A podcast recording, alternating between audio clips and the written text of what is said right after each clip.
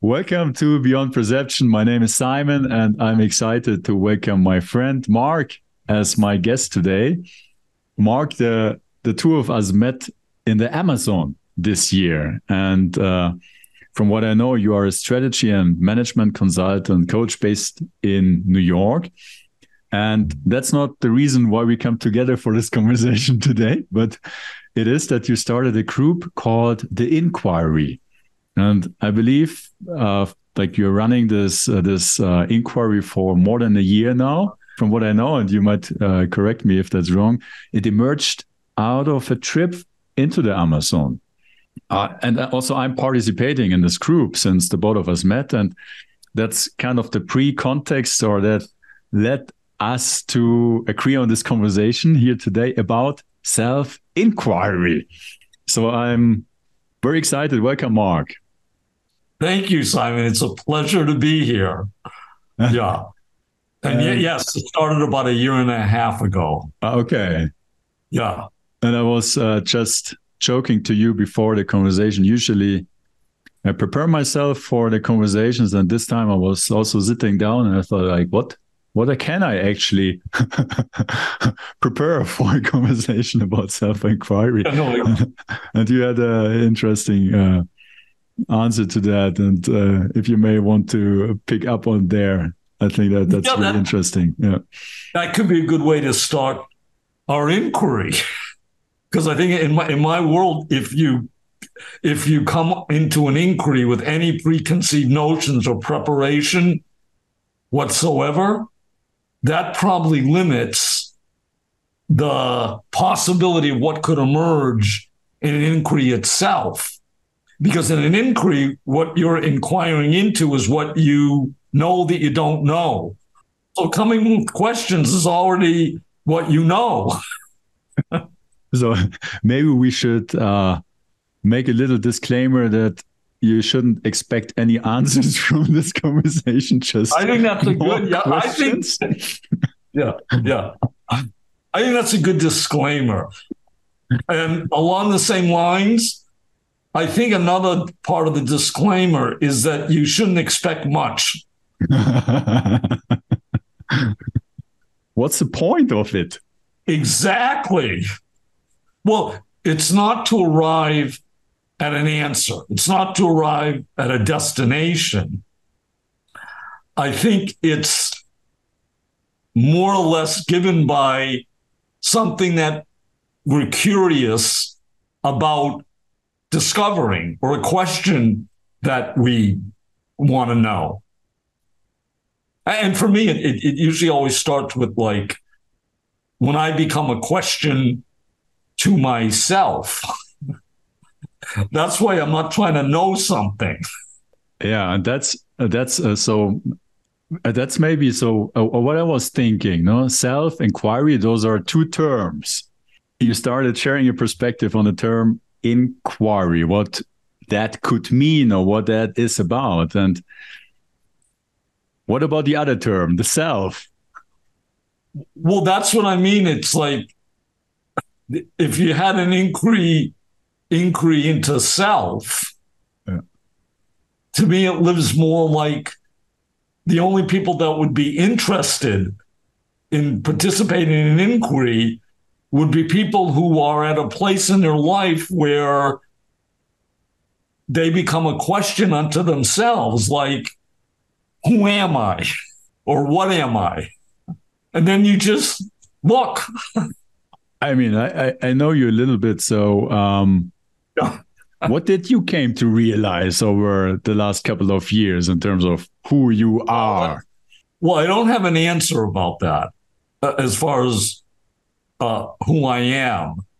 It's more like I feel like when I arrive at some, again, I see I'm talking in a kind of language that's about subject object. I just said arrive. Yeah. You know, as if in an inquiry you're going to arrive at some destination.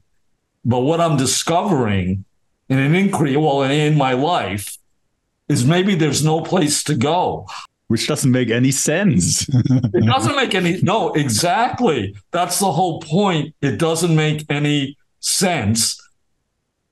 part of the inquiry would be you'd have to be willing to leave sense behind or what makes common sense, you know, our common sense. So it's really about questioning one's own understanding of self and who one yeah, you could say that one is. Yes, you could you could say that. Particularly if you took on if we take on something like who am I? Yeah. We're looking at that I. that I am and not taking anything for granted about the I. I think in, in, in, some spiritual practice, it's called neti neti. I'm not this, I'm not that. This is a way to get closer to an understanding of the I, or how would one start an inquiry? Obviously. Well, no, you, well, we're in it. So we don't have to worry about starting it. My experience is that we're in it. And you just said something about neti neti, and I'm looking for myself. The thing about neti neti is it makes sense. I would explain I would explain it to people that way. Neti neti. But for me, in, in my inquiry, I'm not discovering anything. I'm kind of repeating something that I've understand. like when I arrive at this um, a sense of the what we're talking about, there's words for it like self mm. or truth of being or anything like that. Almost anything I have to say about it, or for me, is an ex, like an experience. So in, in a way, it's through questioning and through the use of language, it is about pointing or getting closer to something which is only to be experienced? Yes. And, you know, when you just said questioning and the use of language, I think that has a lot to do with it. Language. Yeah. I mean, without language, there would be no questioning. So, in a way, it all comes down to language. But of course, we could get off base if we start going more what's the language or how can I use the language or anything like that. You know, what I'm discovering is that, um, you know, as human beings, we live in the we live in the world. I mean, it, I take it for granted. I used to t- just take it for granted I lived in the world. I mean, I never questioned that. What do you mean? Of course, I live in the world. The more I look, like I'm talking to you, and you're on, uh, um, you know, on Zoom on this my computer screen, and then I look out the window and I see buildings. I'm right at the. I'm actually in New York City at the intersection of uh, Broadway and Wall Street. So, although, as you said before, this came out of the Amazon, the jungle, mm. this, in a way, people have described as a different kind of jungle. where my apartment is. But I look out and I see uh, it seems like life is made up of these forms yeah. buildings, you know, I see the a long line of buses on the street because it's it's um almost rush hour here now in New York City. Because it so it get congested. So I look out my window on the 11th floor and I see people and everything like that. So all I'm seeing is meaningful forms. Meaningful forms. And sometimes I wonder if there were no language would I see anything? And I'm including myself. I can't I can't see myself. I mm-hmm. can't see myself. But to myself, I'm meaningful.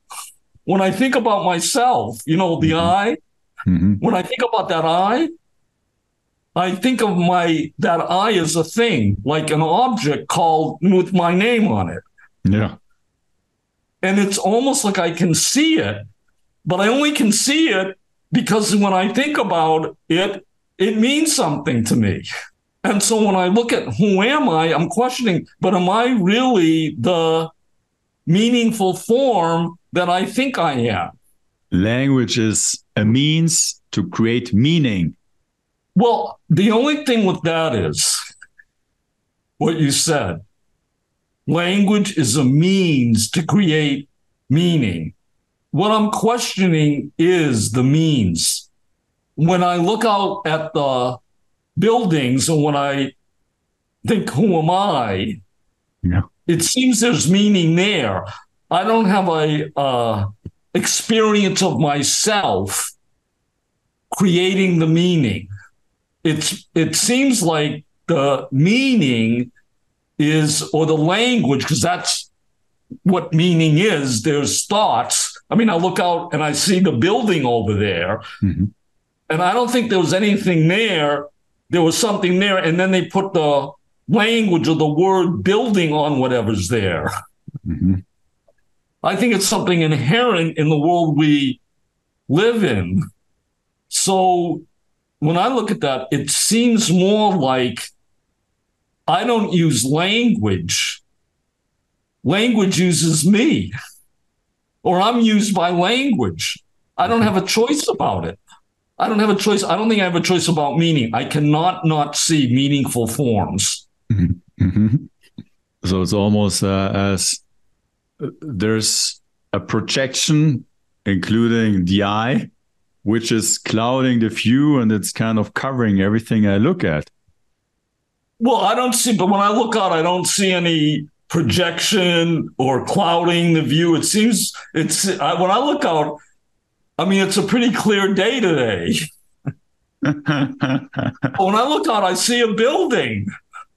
But you said I see a building, so there's this yes. ominous eye which is seeing it.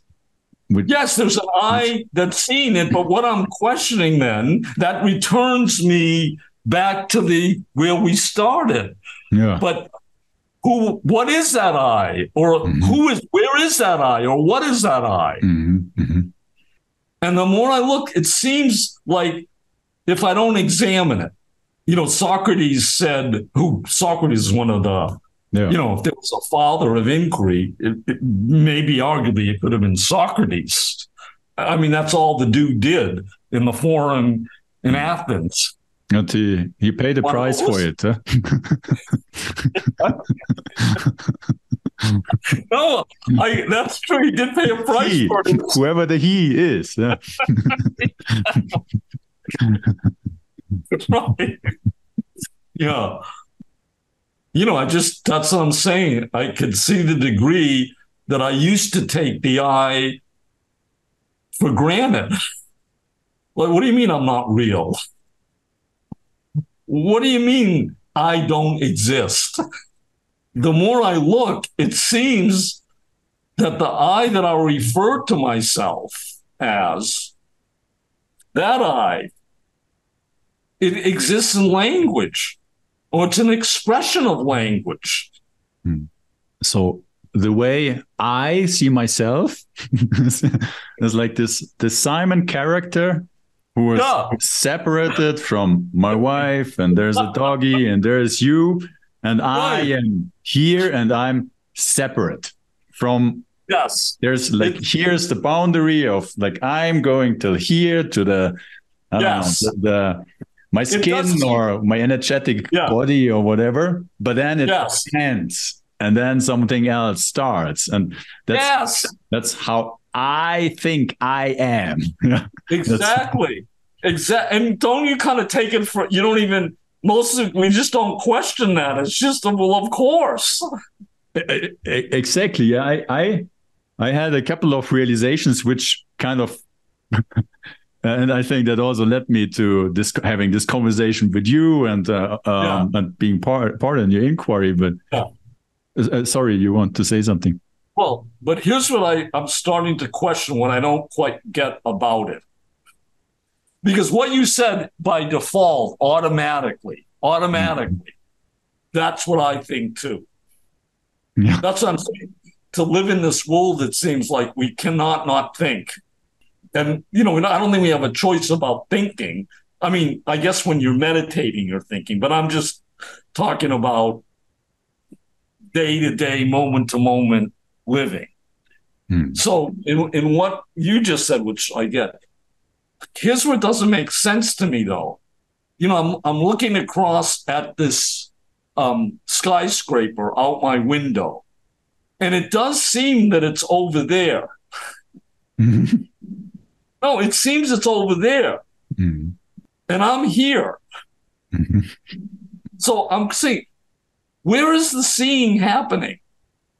Mm-hmm. Like, if I were really here, would I be able to see that skyscraper over there? What does that mean? It's just like that. That's that's when it, it gets interesting for me because yeah. science says, well, this light rays and, and I, I yeah. see it.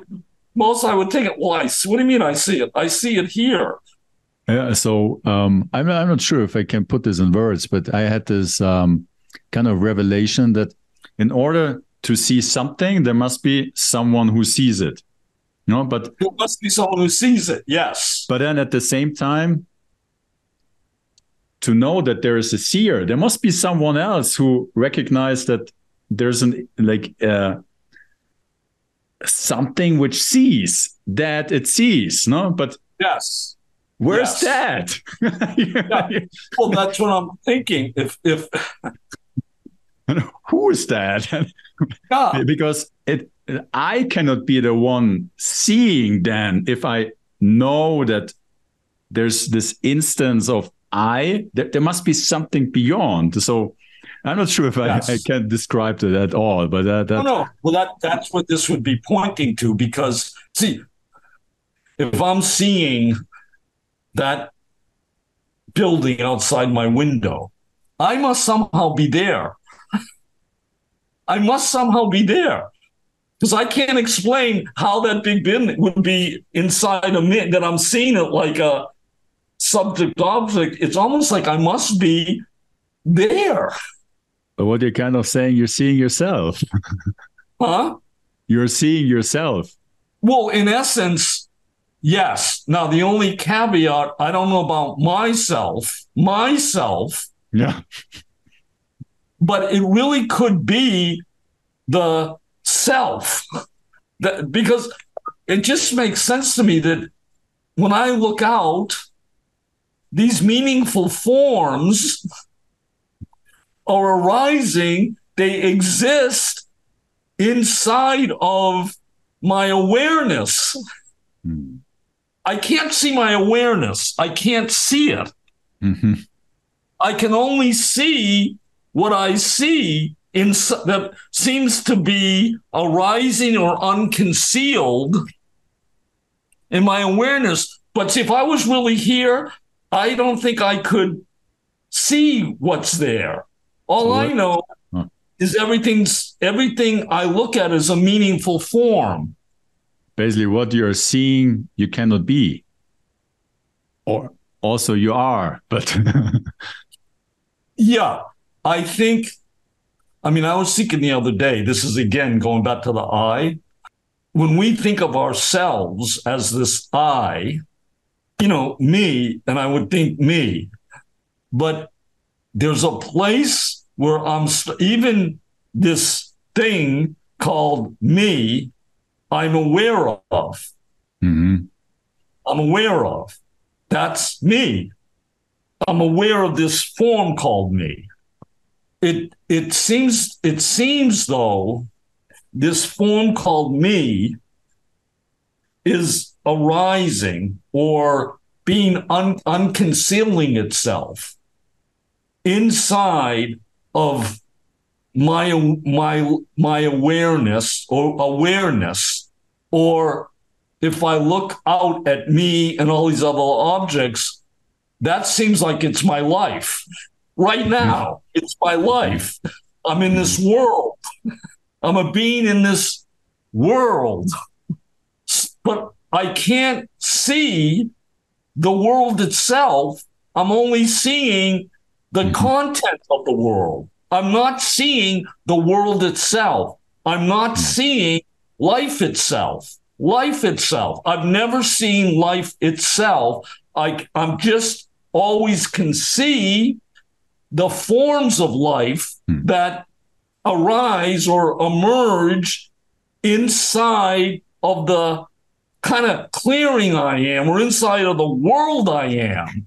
But see, I'm life. No, but I am life. So I think there's a possibility of, I think all my difficulties and any of my suffering and any of my attachments and any of me wanting to do something or anything like that, I think it's me getting lost in the forms of life or attached to life because it seems like these these show up Mhm. and I forget that that I'm the clearing for it all. If I were dead, there'd be no life. And if I have a thought, well, what do you mean there'd be no life? Uh, uh, there were things here before I was born. That's more meaning.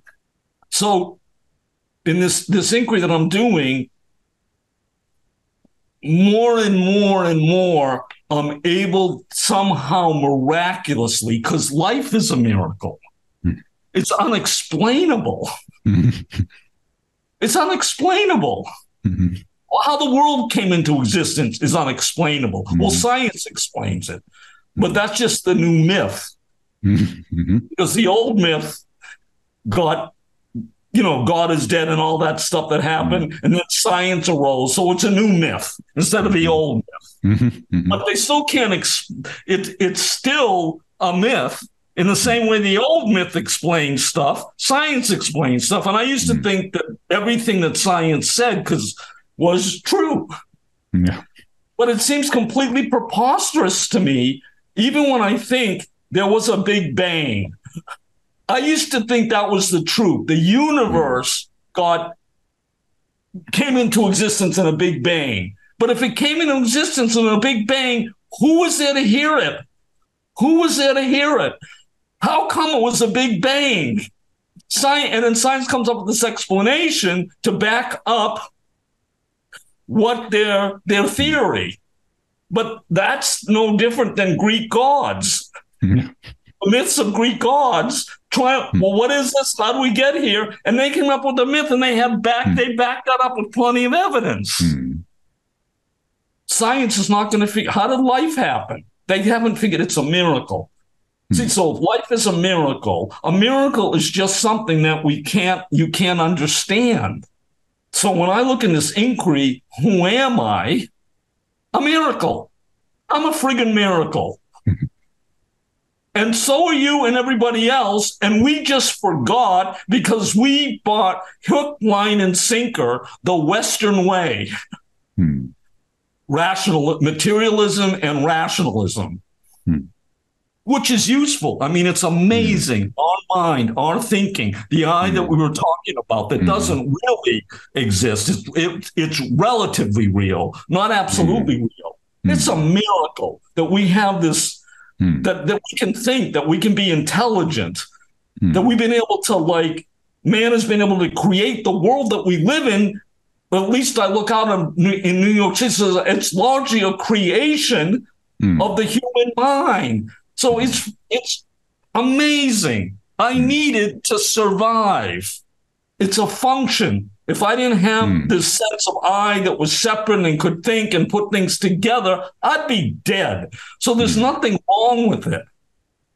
I just what happens though is I continually catch myself getting lost in it, Mhm. Mhm. getting lost in it. Hmm. I mean, I'm a somebody. To be in this world, we all have to be somebodies. I think where we get completely confused and dazed is when we get lost in our somebodiness.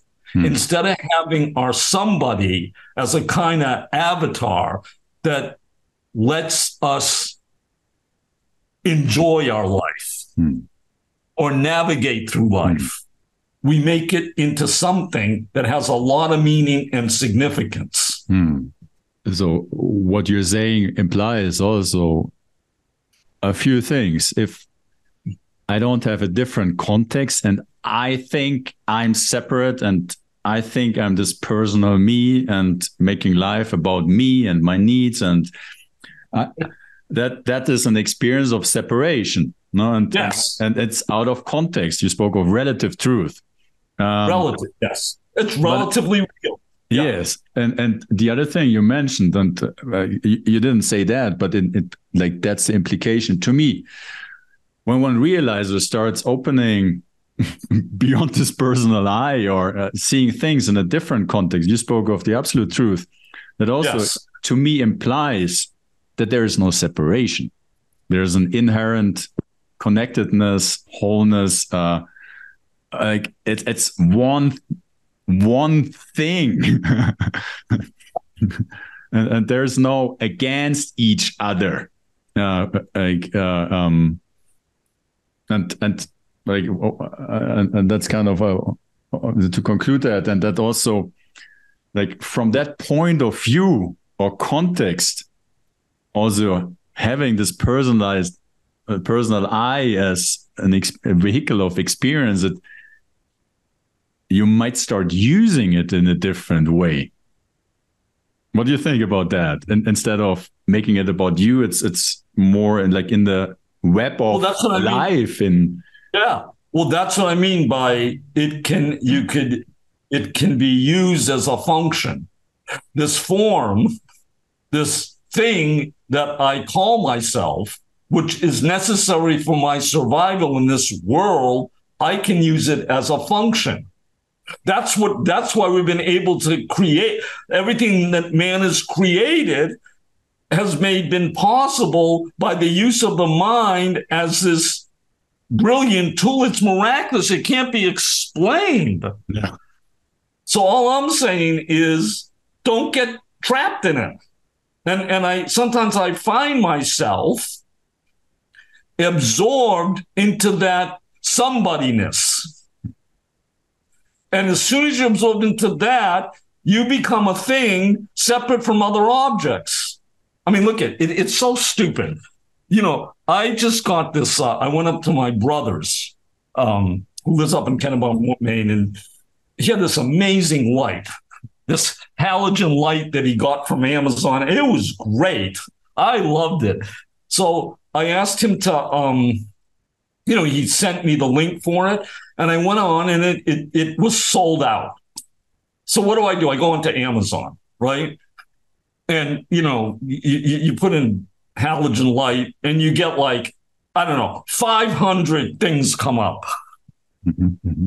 So I'm looking, I'm looking, and I'm looking at all, and I okay, I want to get, I don't want to spend this amount of money, and you know, I want a certain price range. And then they, the, the ones come up, these ones come up where uh, they're clip on to the side of the desk. Mm-hmm. So they don't take up room on the desk. I said, oh, that's really nice. See, so this is, that's what I'm talking about. I need the thought, my separate eye as a tool, right? and and then he can all these touch controls and you know different colors and mm-hmm. intensities. I'm going to get that one. All right. Well, what should I get? Should I get a white one or should I get a black one? And so I said, I'm going to get the white. So the white comes, and I hook it up, and I have my halogen still on my desk, and I hook it up, and then I go, you know what? This this color light it seems the quality is different than the light from the halogen. It seems like my halogen light has a much better has a softness to it. And and so then I'm like going back and forth from my halogen light to the new LED light. What's best? What's best? Well, this is Amazon. I can just return it any anyway. And and then I finally it's okay, I'm gonna get the say with the white one. And then I go, huh, maybe I should have got the black. Maybe the black is a lot better than the white. Huh.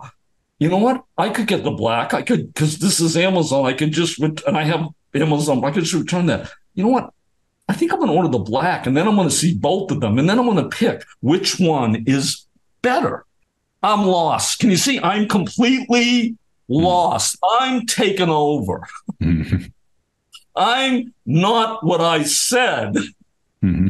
I'm not the clearing for life itself, in which forms just arise and, you know, deform and change into something else. I'm completely absorbed into the halogen light. Like mm-hmm. there's a significant, this is a significant thing mm-hmm. that's happening mm-hmm. in my life that's going to give me, that'll give me meaning. So that's just now before.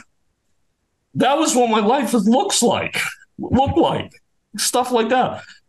Now I can at least, uh, it's a miracle. I don't know how this happens, is that I can wake up. So, enlightenment for me or waking up, it doesn't occur for me anymore as like this event that happens in your life. And once you wake up, hmm. you're up. Or once you're enlightened and you go to nirvana, you're in nirvana. Waking up to me happens moment by moment by moment by hmm. moment. And, it, and it's almost like if I wasn't lost, I'd never, if, if I wasn't lost, trapped in what Buddhism calls the darkness of ignorance, I'd never be able to wake up.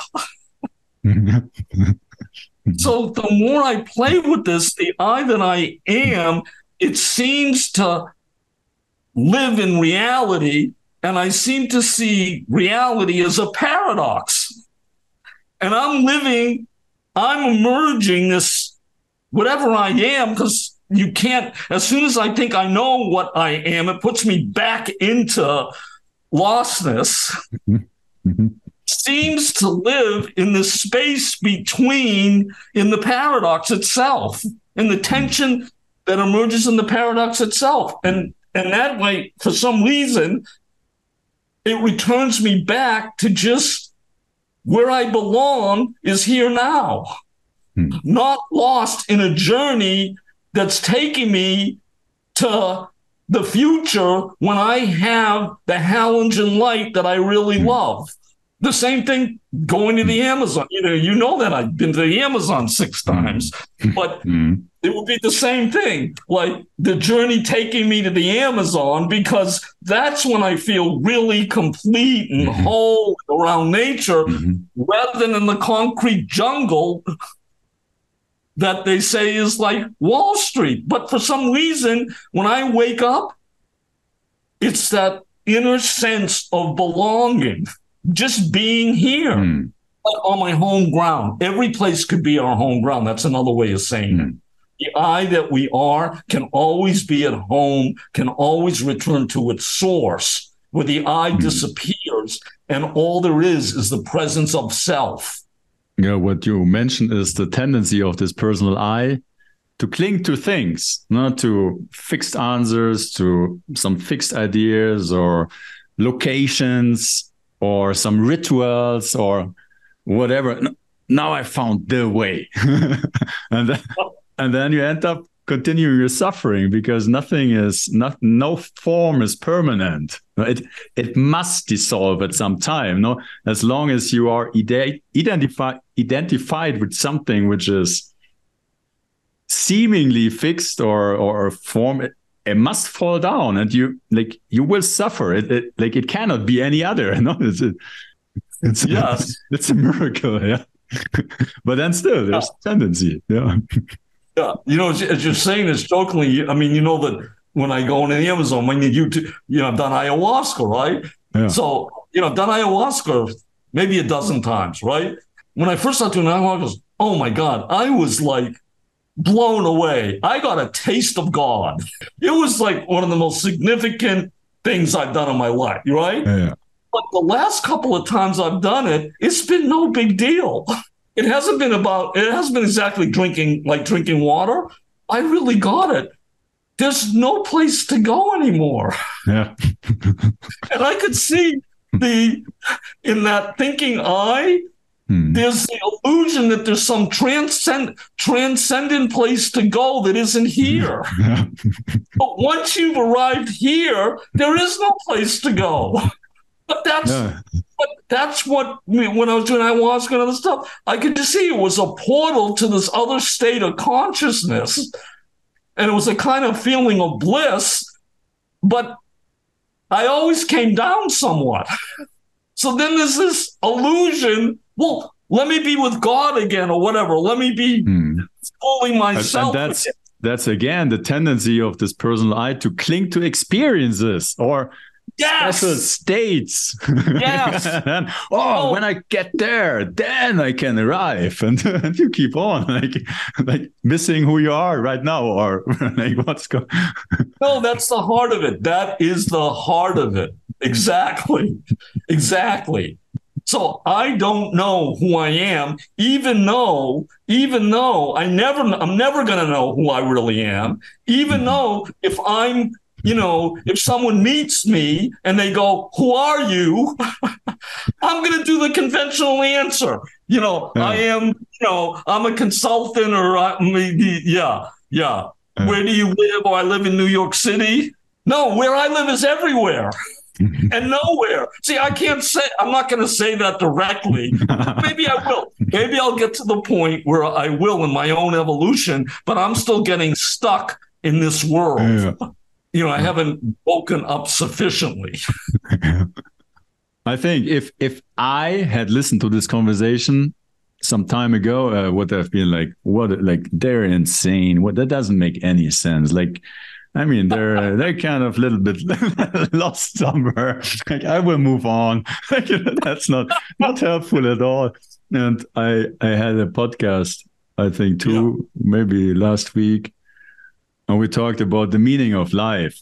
And I, Uh-huh. like, and I said, my realization is there's no meaning to life. Yes, It just is. And and my my my partner didn't that didn't make any sense to him. And he started Yeah. like going into philosophy and and spiritual teachings and like kind of bringing all this back and Yes. and uh, so so we we didn't really uh, get to a mutual understanding here yeah, but that's um that's kind of the common perspective in our world no that that's yes. you must make Yeah. sense there like we must achieve something there's a purpose um, yeah, exactly. No, that's it. There's the purpose. or we must Yeah. find the purpose and then we Yeah. like look for it everywhere and we do things and uh Uh, I think bliss is when you've discovered that there's no purpose at all in living life other than living. that has a lot of implications because what you're saying that implies I don't there's no obligations for me. I'm who I am is free. There's life is not conditional. I not I don't need to earn my right to exist or do things to Well- prove that I did a good job here on earth. No, it's it's just a freedom which emerges out of that realization. Totally. And that's, see, it doesn't take many lifetimes to burn off karma. It can happen now, right now. That's where the being, doing, and becoming of life becomes play versus obligation. Because as long as we're living and I've got this functional piece here to play, Yeah. I'm still a human being. So I'm going to be doing, being, and becoming. But the doing, being, and becoming can become play instead of like obligation and that I have to do something to get someplace Hmm. because there's nowhere to go.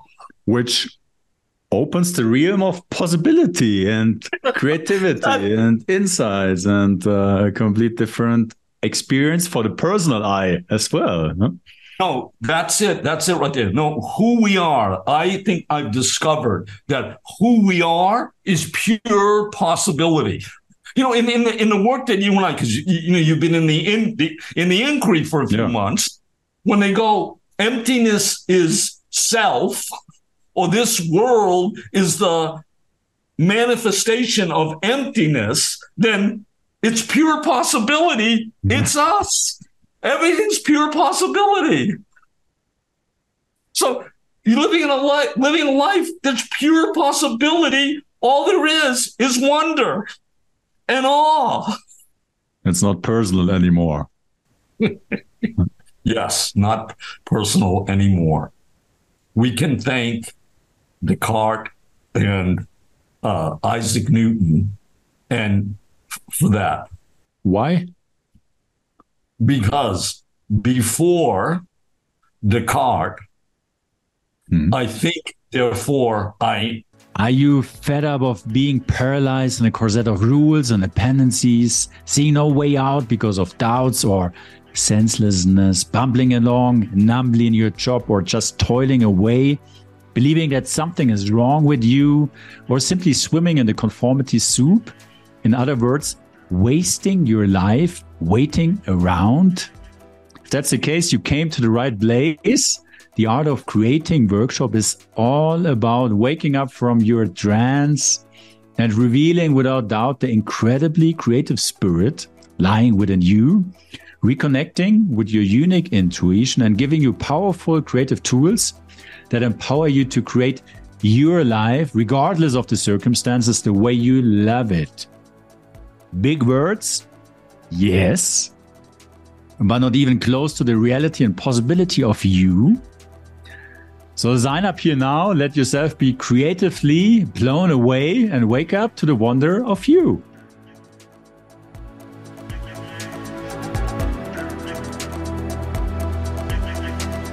Am. mm-hmm. What does that mean? That means the only thing that's real is I. I am. I think, therefore, I am. Now, Descartes still believed in God, in God's image, but we were the thinking things. I think, therefore, I am. So there's and the separation. oh, no, completely separate because everything else was matter, hmm. cold matter, including our body. Before that, there was no personal I really, because before that, it was a theocentric world. Now, man was at the center of the world. His relationship with God was at the center of the world. But because it was creatio ex nihilo, created from nothing, everything had a soul. So everything was somehow connected. Even though, and we were at the top of the great chain of being but there was a sense of connection there that got cut. And then you had the arising of the subjectivity, the autonomous I, you know, the moral self.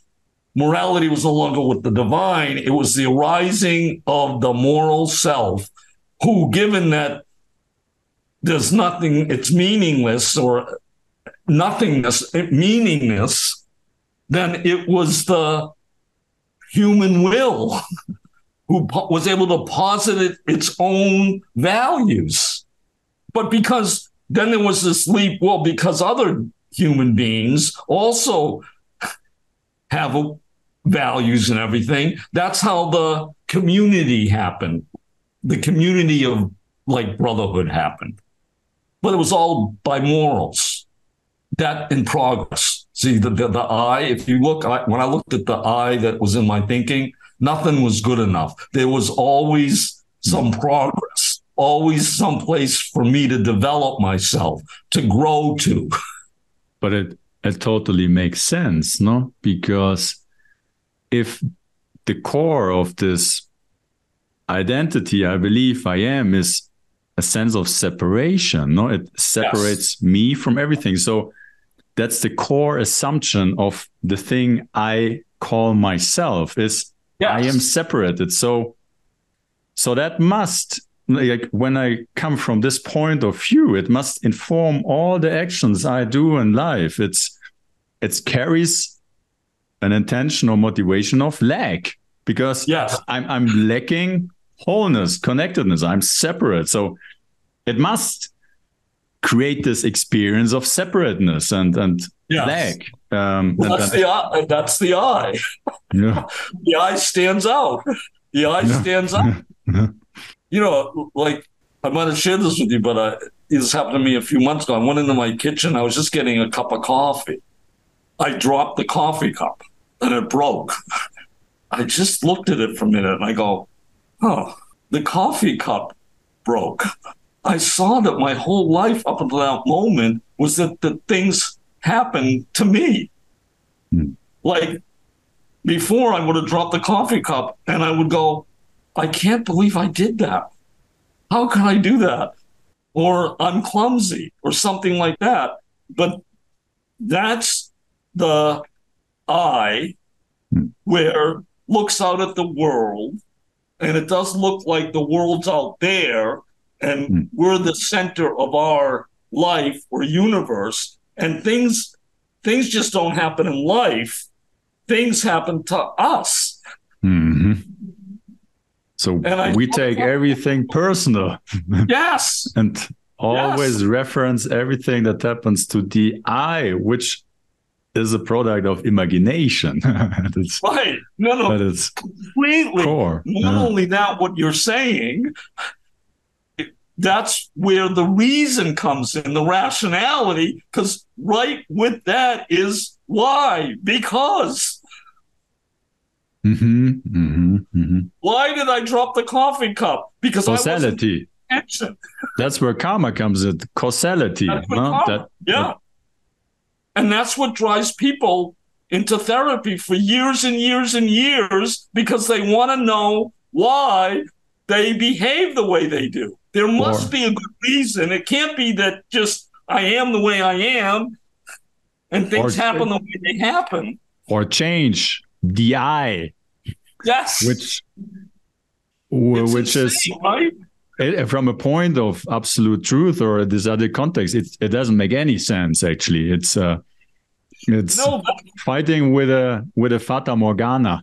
No, it's like trying to change a fata morgana. yes. No, but what you're saying is so true. And when you actually get it, you then can be able to laugh at the absurdity of life, Hmm. the absurdity of your own life, Hmm. and, and realize there's nothing wrong. You don't have to change a thing. But that's why I can laugh at this absurdity of wasting an hour, an hour and a half over a friggin' lamp, white or black.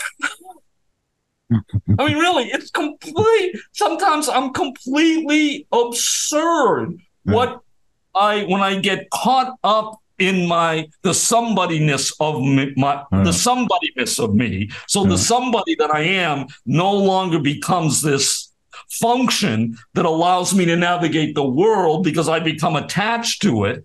Yeah. And then I do crazy things. Oh my God.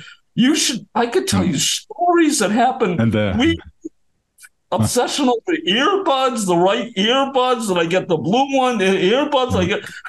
Did I get the best? Oh no, I didn't get the best. Oh, I'm going to return these and get the best.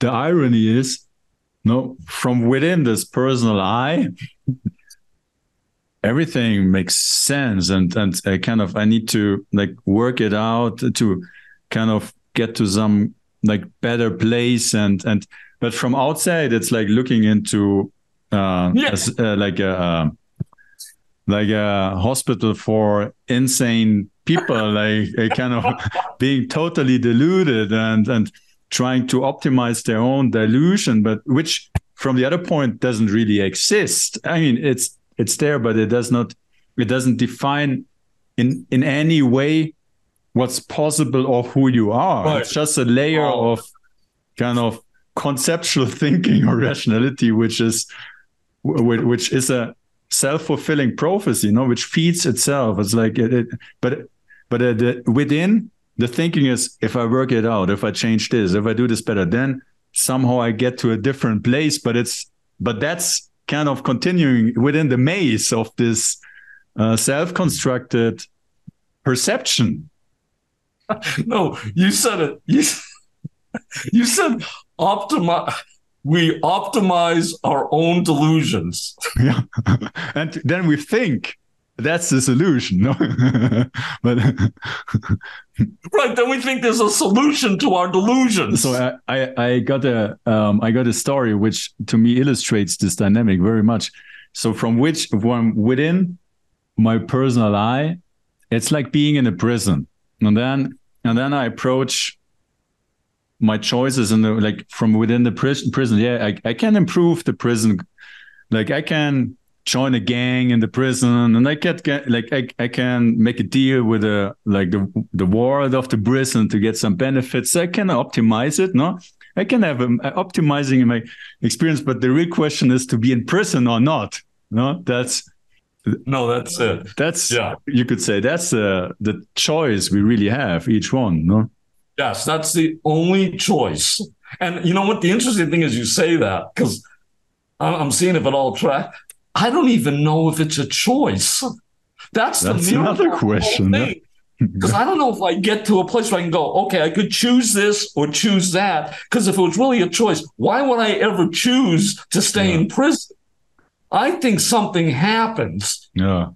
That's a miracle that we wake up or we hear mm. the somehow hear like the call of being or mm. there's a silent calling or we're willing to turn our life over to the mystery of hmm. being mm. or life itself. Mm. But when that happens with me, it doesn't even occur like a choice, or mm. it's like a choiceless choice.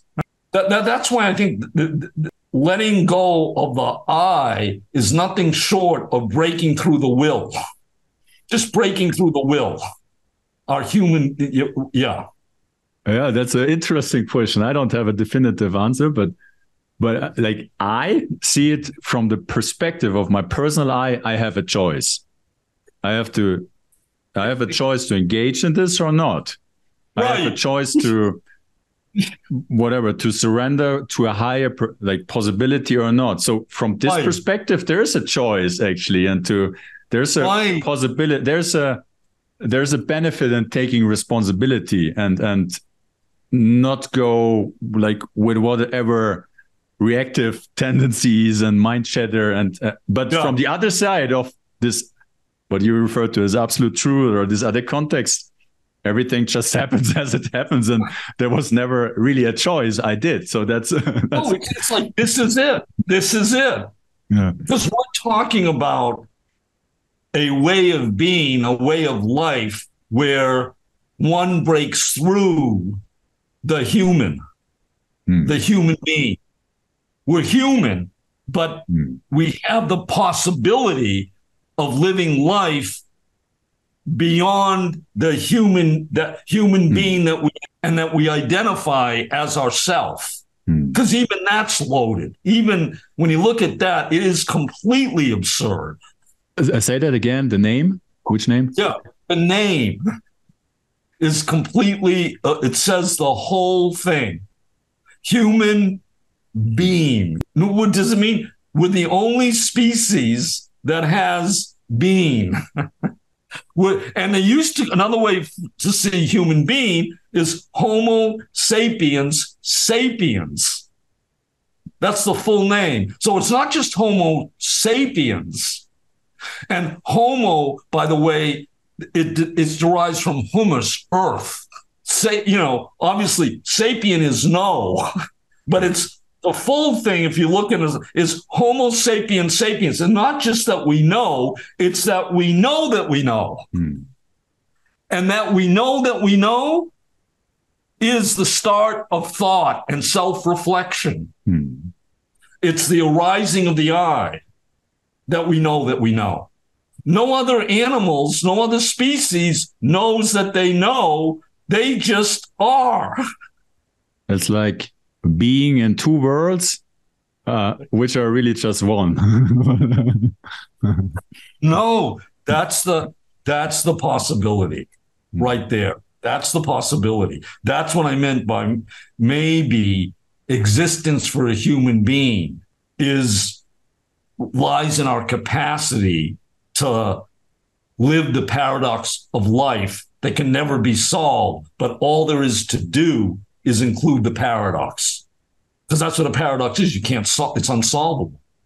Hmm. So when when I started like in my own life, when I just experienced this joy or bliss, is when I realized that I'm never gonna get behind the mystery.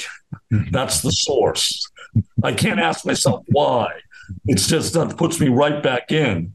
Yeah. But if I can live life from that paradox of existence, that's joy. Which and that's what that's what I heard in what you said. I find this liberating. and and that there is no purpose, like conceptually or whatever. and I find it I find it relieving, and it's it's just a gift.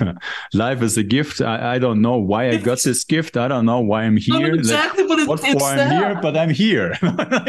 I'm here, and and and, uh, and uh, I no. I got this life gifted, and so I'm here. And no, exactly. In essence, more I don't know. no, the way Anything. you said that, it's so because when you're able to see, it's a gift. It doesn't ask anything back. You don't yeah. have to do anything. It's a gift. But if if if you know, if if I were inside of a Christian context, which you can easily see it all, it's magic. Yeah. That would be grace living life mm. as a grace. Mm. And if you can live life from every moment is an expression of gratitude and grace. Mm. That's what, you know, Ramana Maharshi would call Satchit Ananda, being hmm. consciousness bliss. Maybe that's the segue to tell you this little story about this little guy. because when he popped up, I I named him Ramana, and then he he left again, and we didn't know if he would come back. And yeah, and a few hours later, he knocked the door.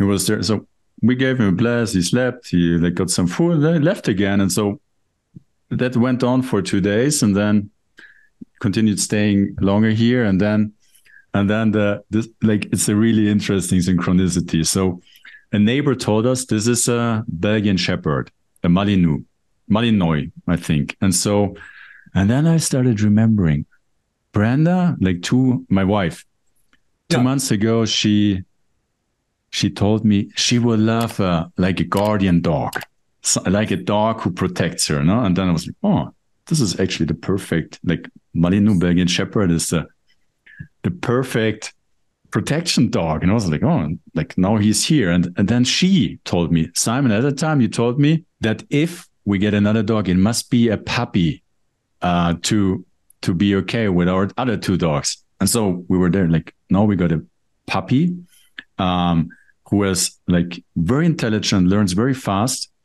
And so it was like, oh, this is like kind of weird that now he pops up here. And and then the interesting thing comes because Brenda, has, like my wife, she has an intention. And uh, you could say a small prayer or intention every day. And so she goes along. I didn't know that. And so she's asked that every day, like something along the lines of may, may my dogs and dogs in channel follow me easily and gently by the grace of Ramana.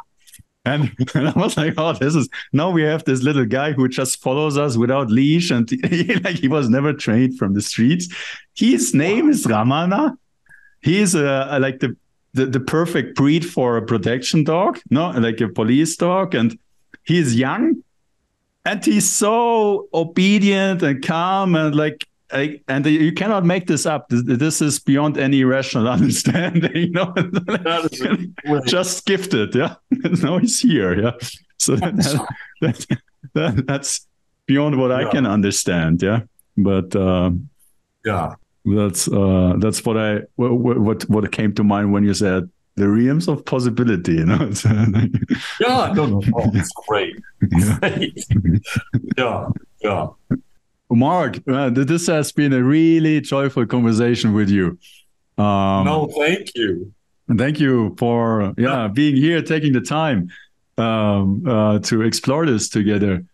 Um, is there a, for, for, any of our listeners? Is there a way to get in touch with you if someone is curious to, um, or uh, you can think about it, and if there's a way you we can add it to the description yeah, of this yeah. podcast, or I'll, I'll, add it to the description. That's funny. This is yeah, yeah. Okay. Awesome. Oh, so, you know what? My e- my uh, email would be good.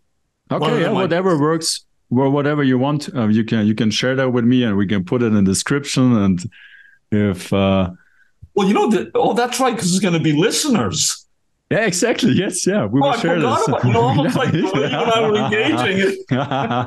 yes, we no, I lost. surely have some listeners. Yeah, this will be available yeah, on. Yeah. YouTube and some other platforms. And uh, uh, Mark, yeah. Any last words from your side or? No, just just this is just so much fun, and and that's actually my. uh I think that's what life is living life fully is all about. If there's an expression between two people or groups of people of like we have a sense of being fully alive and at the same time not swept up into any emotion, but have that sense of being fully alive, but it's a full aliveness that comes with an equanimity in the face of whoever you meet, whatever happens, then that to me is what's meant when the sages would say that's being in nirvana is sam- samsara. or what um, Kierkegaard says about eternity. He uses eternity as an atom of time, an atom of the moment. Every moment is an atom of eternity. I like monad because it reflects everything in every moment. So thank you. This thank you, Mark. Yeah, really wonderful. Maybe to be continued. yes, let's do. Let's do it continued. Yeah. You know, okay. Let's wild, do it. If we continued this and invited other people. Yes. So but, whoever is listening and watching this, yeah. and there's uh, intrigued or maybe yeah. some more open questions, please let us know them. You can comment down there and uh, send us your ideas, questions, feedback, and we will pick it up in another conversation. Well, okay, well, that's it. Thank you, Mark. Yeah. Thanks so much, Simon. Yeah. Have a yep. good afternoon and you speak too. soon again. Thank you uh, to our Absolutely. lovely yep. audience. Yeah. All the best to you. Stay true to yourself and see you next time. Okay. Bye bye.